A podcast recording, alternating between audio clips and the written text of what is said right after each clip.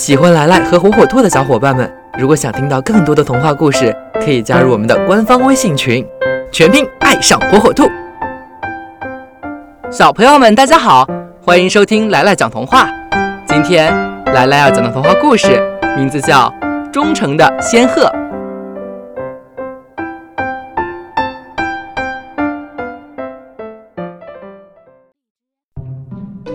有一位国王，他既正直又高尚，深得人民的喜爱，但这却为他带来了很多敌人。国王有很多朋友，其中就有那些总是直挺挺地站立着、细高个子的仙鹤。仙鹤们非常关心国王的安危，他们总是害怕会有坏人趁着黑夜包围宫殿，杀害国王，篡夺王权。唉，这些懒惰的士兵，他们总是不认真放哨，只要一有时间就会打盹儿。一只仙鹤抱怨说：“我们该怎么办呢？”另一只仙鹤想了想，说：“你们说，我们在宫殿里面放几只狗怎么样？那样的话，不管士兵放不放哨，狗都会及时的发现敌人。”我觉得不怎么样。一只仙鹤反驳道：“狗只关心自己眼中的猎物，一天到晚不停地跑来跑去，追来追去，什么时候跑累了才会停下来，然后倒头就睡，根本起不到什么作用。”是啊，狗确实不可靠，而且我们也谁都不信任。我觉得现在唯一的办法就是。大家亲自来做警卫，守卫皇宫，让我们的国王可以安静的入睡。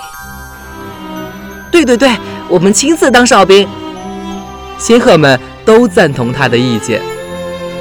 嗯，好吧，就这样定下了。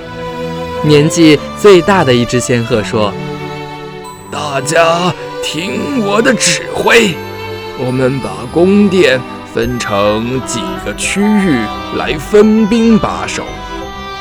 当一名士兵，嗯，这个主意不错。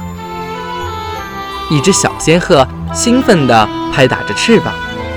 接下来，仙鹤们被分配到不同的区域，数量最多的一组被分配到了草原上。他们的任务是包围皇宫，做皇宫最外围的守卫。第二组仙鹤。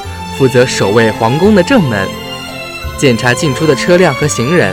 第三组仙鹤的任务是直接守卫在国王的大殿四周。一切准备妥当之后，有几只仙鹤又提出了新的疑问：我们在执勤的时候，如果困了该怎么办呢？无论如何都不能睡。仙鹤首领斩钉截铁地回答。我们可以在站岗的时候用爪子抓掉一块石头，这样我们中有谁睡着了，掉落下来的石头会发出声响，这声音可以把我们全都惊醒。有了这个不错的主意，从此以后，仙鹤们开始分两个小时一班的为国王站岗，任何一只仙鹤都没有出过差错，没有一块石头。从他们的爪子中掉落过。